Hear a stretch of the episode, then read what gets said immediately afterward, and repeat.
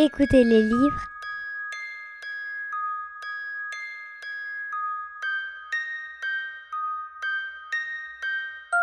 à la radio Lyotet.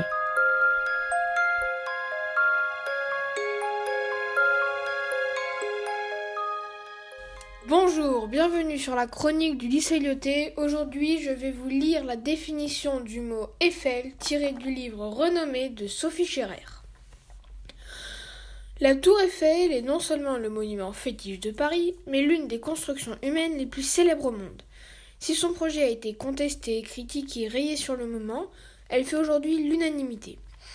Elle rassemble à ses pieds et dans ses étages des touristes du monde entier venus de tous les azimuts, parlant toutes les langues. Chacun sait qu'elle tire son nom illustre de celui de son constructeur, Gustave Eiffel. Mais qui se rappelle encore à quelle mésaventure celui-ci devait son patronyme. Remontons au début du XVIIIe siècle. Un ancêtre de Gustave, originaire de Marmagan, en Rhénanie, vient s'installer à Paris. Son nom de famille est Bonnicosen. Il faut croire que nous autres Français nous mettons déjà un point d'honneur à refuser d'articuler correctement dans une autre langue que la nôtre, car l'homme ajoute à ce nom pour faciliter la vie de ses hôtes celui d'Eiffel, sa province natale, une région de sources thermales et de vins de Moselle qui prolonge les Ardennes de l'autre côté de sa frontière prussienne. Benikoasen. Quatre syllabes, c'est pourtant pas si compliqué, et du reste, on ne voit pas très bien par quel prodige Bonikosen deviendrait plus prononçable sous prétexte qu'on y ajoute Eiffel. Mais remarquons en tout cas l'adjonction du second F, comme pour y sertir l'initiale de France et de français. Alexandre Gustave, lui, né à Dijon le 15 décembre 1832, alors que sa famille a acquis la nationalité française.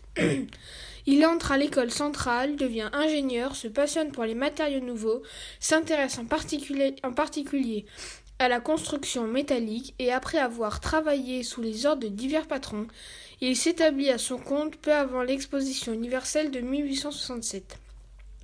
En 1875, un dessinateur de son bureau d'études, qu'il vient de licencier, se venge en l'accusant d'être un espion à la solde de Bismarck. Gustave porte plainte et le fait condamner pour propre diffamatoire. Mais cette fois, c'en est trop. L'inaptitude des Français à prononcer correctement l'allemand est une chose. La germanophobie, consécutive à la, à la guerre franco-allemande de 1870 et la défaite en est une autre. Le double nom est devenu lourd à porter, dangereux même. Gustave adresse un, une supplique au garde des Sceaux pour obtenir le retrait du nom de Bonikosen. Ce nom, argumente-t-il, a une consonance allemande qui inspire des doutes sur ma nationalité française. Et ce simple doute est de nature à me causer, soit individuel, soit commercialement, les plus grands préjudices. Un jugement du tribunal de première instance de Dijon accepte sa demande. Le 15 décembre 1880, joli cadeau d'anniversaire pour ses 48 ans. Il s'appellera dorénavant et pour l'éternité Gustave Eiffel. Tout se passe comme si sa carrière n'attendait que ses nouveaux baptêmes pour décoller. Viaduc de Carabit en 1882, Statue de la Liberté à New York en 1886, puis la fameuse tour commencée en 1887 et terminée en apothéose pour le centenaire de la Révolution française et l'exposition universelle de 1889. Les constructions d'Eiffel, des ponts, des viaducs, des hangars, des usines, des églises, des halls de gare, lancés à travers les airs, jetés dans l'espace, semblent défier les lois de la pesanteur. Comme son patronyme s'est joué des lourdeurs pour mieux s'envoler vers la gloire, les noms ont aussi les noms aussi ont leur faculté d'adaptation, leur performance, leur métaphore chargée de sens. Celui d'Eiffel, qui alimente depuis plus d'un siècle notre orgueil de français, est né de notre xénophobie. Imposé à Gustave par le rejet de la calomnie, lui, lui aura fini par lui offrir une revanche planétaire. Merci de m'avoir écouté.